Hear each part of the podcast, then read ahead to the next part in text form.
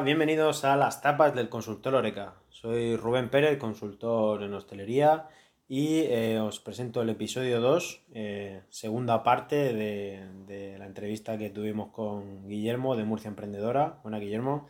Hola, Rubén, ¿qué tal? La verdad es que teníamos bastante contenido por, tratar y, y nos da para dos programas, así que maravilloso.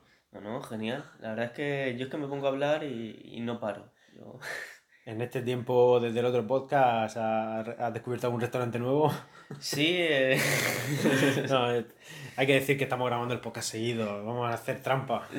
Pero por no, por no, por no tampoco saturar de contenido o de, o de minutos, vamos a hacer. Todo esto lo hace Rubén pensando en vosotros. O sea... No, esto no va meses después ni nada de eso. No hemos estado tiempo sin vernos. Bueno, hemos bebido un poco de agua y seguimos grabando con este maravilloso podcast.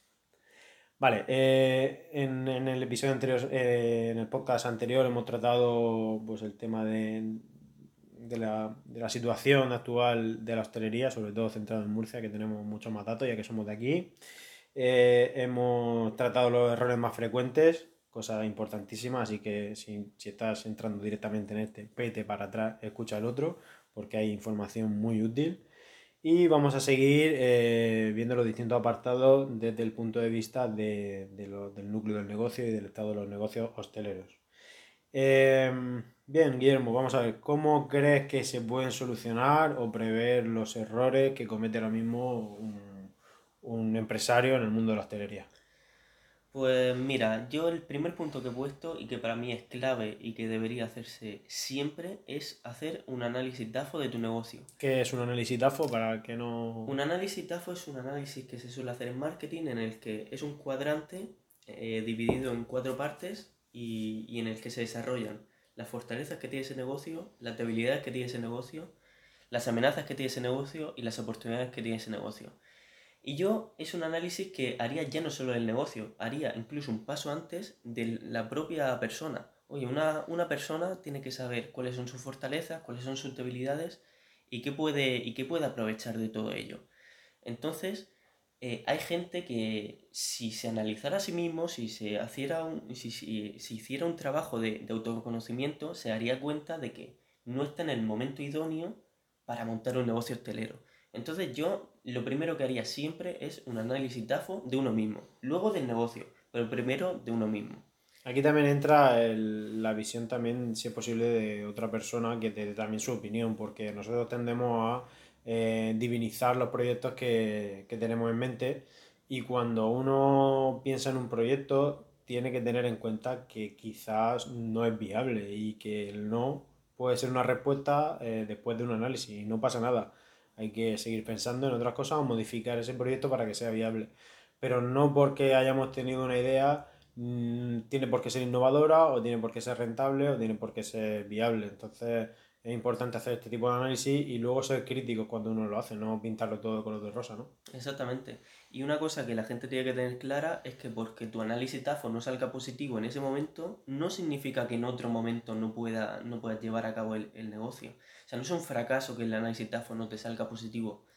Entonces, bueno, yo es el primer punto que, que tendría muy en cuenta y que haría, vamos, y que ahorra un montón de, de problemas Aquí eh, por, meter también la cuña, y ya que los dos formamos parte de ese otro podcast que estamos desarrollando. Eh, Informe tras tienda. Informe tras tienda, no sé si saldrá a la vez o si saldrá después o antes, pero tener en cuenta que si queréis escuchar un análisis TAFO en profundidad sobre un negocio, eh, buscar informe tras tienda y ahí oiréis como Guillermo hace un informe DAFO, pero vamos, a la perfección.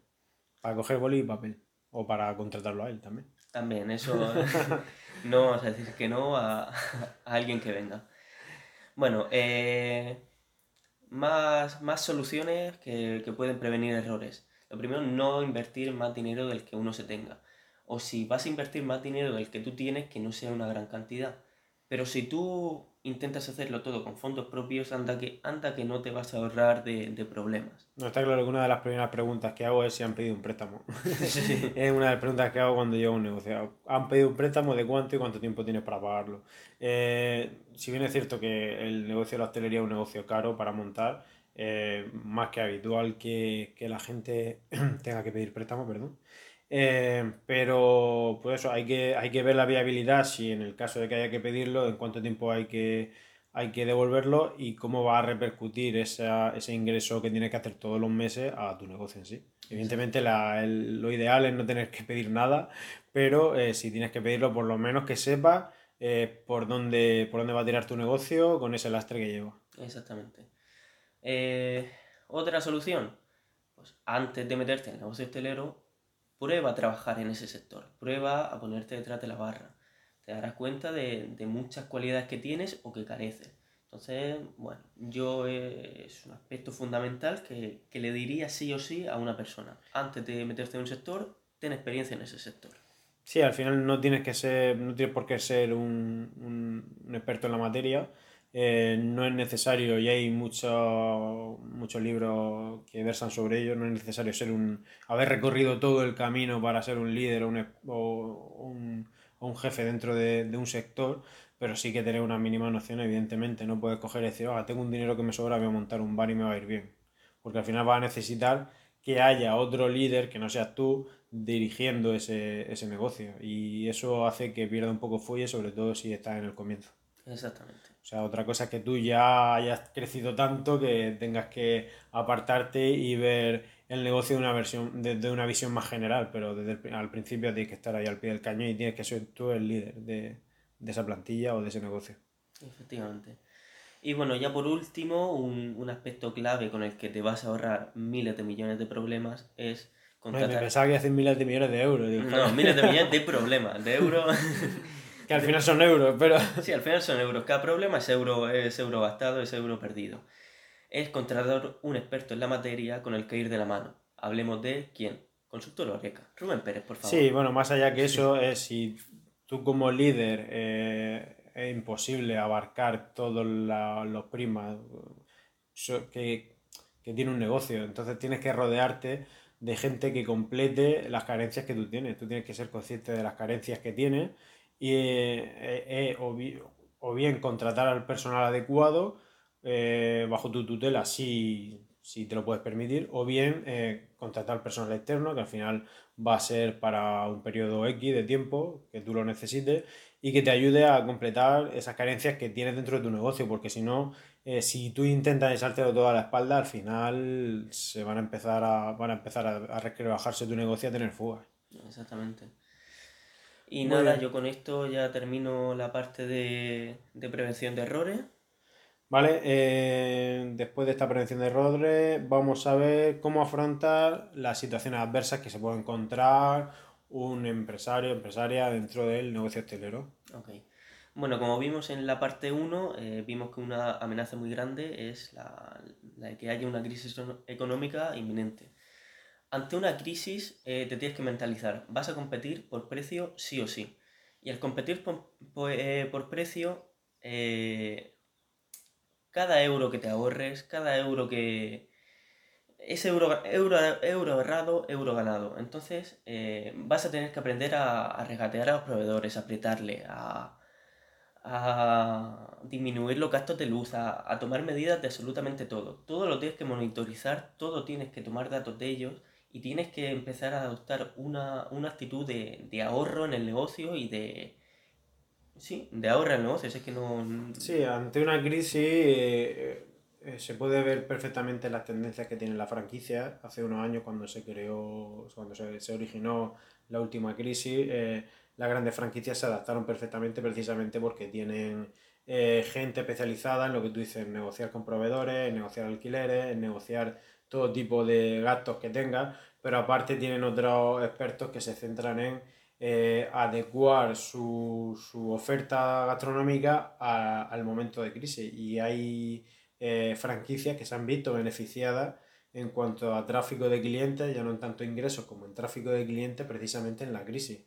¿Qué pasa? Que al salir de la crisis también queda un, remanente, aunque hay una tendencia también cuando se sale de una crisis a buscar sitios nuevos o productos de mejor calidad, pero siempre queda un remanente de esa gente que se ha quedado fija como cliente. Entonces, eh, si bien eh, no han subido quizá en venta, pero sí que han subido en tráfico de clientes, al final han sabido mantenerse dentro de esa, de esa crisis y han sabido eh, ser un referente hostelero en, en, ese aspecto. Entonces tenemos que aprender de esa franquicia, de las técnicas que tienen, de adecuar su producto a las crisis cuando lleguen, porque si no, te queda fuera de juego. Exactamente. Y ya por último, un consejo para, para, afrontar nuevas tendencias es que si tú eres hostelero, eh, asume ya de que en época de crisis vas a tener que recortar plantilla. ¿Eso qué quiere decir? De que asumas de que te vas a tener que poner el cinturón y ponerte a trabajar 12 horas diarias como un cabrón. Y si no asumes, eh, pues tienes un problema. Entonces... Sí, yo creo que también es un poco medir cómo va a afectar una, una posible crisis o un posible, ya no crisis, también hay, hay épocas del año que son más difíciles que otras. Cuando, por ejemplo, septiembre normalmente, tradicionalmente, es una época en Murcia, por varios aspectos, es una época difícil porque hay feria, la gente se gasta dinero en esa feria, eh, hay otra cosa que se llama los huertos, que también son pues, pequeñas eh, barracas o puestos que se hacen en medio de la calle donde se vende comida. Eh, y luego otra cosa fundamental, que son los libros de los niños. O sea, el gasto que tiene una familia cuando llega septiembre es tan grande que esos fines de semana de septiembre el hostelero sufre muchísimo. Entonces hay que saber medir y prever todas esas tendencias que tiene el consumidor, tanto crisis como, como estacionariamente dentro del propio año. Y adaptarse, eh, bien en personal, bien en compra de productos, eh, pues estocaje de, del almacén, eh, y la oferta que tú vas a plantear. No puedes pretender que el que normalmente viene a tu establecimiento y se gasta 11 euros por persona, a final de septiembre se vaya a venir para gastarse 11 euros. Quizás si viene a gastarse 5 porque tiene otra oferta gastronómica o 6, eh, pues viene, pero no va a venir para gastarse el mismo dinero que se gastaría el resto del año. Exactamente. Y nada, y con eso termino un poco los consejos para afrontar estas tendencias adversas. Perfecto. Y ya por último, vamos a ver qué aspectos clave. Creo, ya hemos visto los errores, hemos visto cómo intentar, intentar solucionarlos, eh, cuáles son los consejos para una situación o una tendencia adversa que puede venir o no puede venir, o ya veremos. Y pues ahora vamos a ver las cosas clave para triunfar en, en la hostelería, cuáles crees que son esos puntos clave. Mira, lo he resumido en solamente dos puntos. Eh, con todos los datos que hemos dado, hemos dado ya también bastantes claves para triunfar en el negocio, pero voy a intentar dar dos claves con las que, no hemos hablado todavía ni en el episodio 1 ni, en este episodio 2. El primero es que pase lo que pase, eh, siempre te vas a tener que esforzar por hacer el mejor producto posible. Yo en el, en el otro episodio yo dije que una filosofía que tenía como Murcia Emprendedora es que no porque sea gratuita iba a ser eso una excusa para no hacerlo lo mejor posible. Oye, pues una cosa, un tip que yo recomiendo es que no porque tu producto sea barato, debe ser una excusa para no hacerlo lo mejor que pueda. No, está claro, al final eh, dar un servicio más barato no implica que sea peor servicio. A mí me hacen, bueno, gracia iba a decir gracia, pero me da pena. Cuando vas a un local, a un restaurante, a un bar eh, a pedirte, pues yo que sé, a lo mejor eh, vas a comer dentro de una hora y quieres, pues lo típico, lo que has dicho tú en el otro episodio, una marinera, una bicicleta con una cervecita. Y cuando el camarero, el hostelero ve eh, que lo que te vas a gastar son dos euros y medio, tres euros, ya no te trata igual. Hmm. Que la mesa de al lado que está con, yo que sé, una bandeja de carne con patatas, con su botella de vino y tal, no cada persona que entra a un sitio es, vamos, igual de importante, tanto si se gasta un euro como si gasta 100. Y, y al final, en, en, cuanto a negocio, igual, si tu propuesta es más barata, no tiene por qué ser de peor calidad. Tú intenta darle la experiencia completa. Ya si en tu plan de negocio cabe esa propuesta barata para atraer a más clientes, perfecto, pero no bajes la calidad porque haya que bajar el precio. Exactamente. Y ya por último, y para, y para terminar, yo lo que le diría al, al oyente de este podcast, si es hostelero, es que adopte una actitud positiva. Porque el negocio hostelero en líneas generales se hacen las cosas fatal y, y eso significa que la competencia pues te, te, lo está poniendo realmente fácil para, para desmarcarte de esa competencia. Es cierto que hay locales que lo hacen muy bien, pero es que en líneas generales se hace fatal. Entonces, adopta una actitud positiva porque lo que haga mal tu competencia es una oportunidad tuya para hacerlo realmente, para desmarcarte y, y establecerte en el mercado. Hay, hay una amplia gama de, de, negocios dentro de la hostelería. Está el negocio más gourmet, más eh, pues eso, eh, detallista, eh, a precios caros o incluso propuestas minimalistas de, de comida que, se centra en un público muy reducido, con un poder adquisitivo alto y que tiene su, su retorno y tiene su rentabilidad. Evidentemente tienes que contar con un chef con cierto renombre. eso es un, una, una punta de la campana de Gauss. La otra punta sería el típico bar que, en el que la gente va solamente a tomar café eh, o a tomarse una copita o y hay gente que se pega el día allí en la barra. Esa es la otra, la otra punta. En el medio es donde está la propuesta y donde está el grueso de, del conjunto de, establecimientos que apuestan por eh, dar menús diarios, que apuestan por una oferta gastronómica potente, eh, por intentar pelear codo con codo con, eh, para recibir ese segmento de población media. Y, y, ahí es donde hay que desmarcarse. Hay que ver cómo está posicionada la competencia, si dan una oferta gastronómica simple e intentar mejorarlo y mejorar la experiencia. Cuanto más eh, sentido de, del comensal eh, acapare, eh, más, más atención y más retorno vas a tener. Yo creo que, que, es fundamental que cuando una persona llega a un restaurante eh, atendamos a cómo vamos a, a satisfacer sus, sus, cinco sentidos, que visualmente el entorno sea bonito, incluso si puede dar para Instagram mucho mejor, eh, eh, que, que, haya un olor agradable, que se huela, si tiene un, una brasería, pues que se huela a su carne a la brasa, que pueda abrirte el apetito, que no se huela ni a aceite requemado, ni a humo, ni a cosas raras. Eh, que, que, bueno, que, que, el entorno sea un entorno limpio, que, que los, los utensilios, los, la decoración esté cuidada, que pueda que te, que te evoque una sensación de tacto también eh, eh, bastante importante.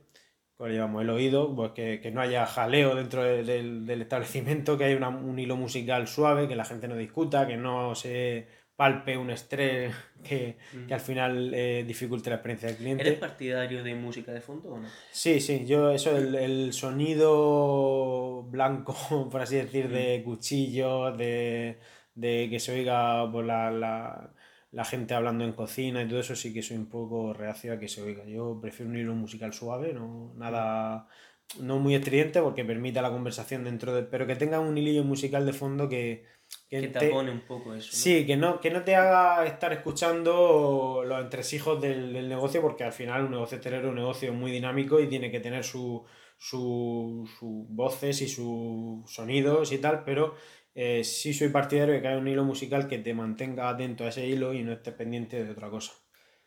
Y, y por último, evidentemente, el gusto. O sea, si vamos a un a un, a un bar o un restaurante tenemos que salir satisfechos, nuestro paladar tiene que salir eh, contentísimo. Y lo que dijimos en el, en el primer episodio, el murciano es muy exigente, el murciano a nivel gastronómico eh, eh, es muy exquisito y al murciano no le vale cualquier cosa. Bueno, pues yo creo que hemos hecho un análisis bastante interesante sobre cómo está el negocio hostelero en la actualidad en, desde el punto de vista de, de, las tendencias de negocio, de las fortalezas, de las debilidades, de los errores que se pueden cometer. Te agradezco mucho que haya venido. Nada, gracias a ti, Rubén, por traerme, por, por, la invitación. Ha sido un placer estar con vosotros.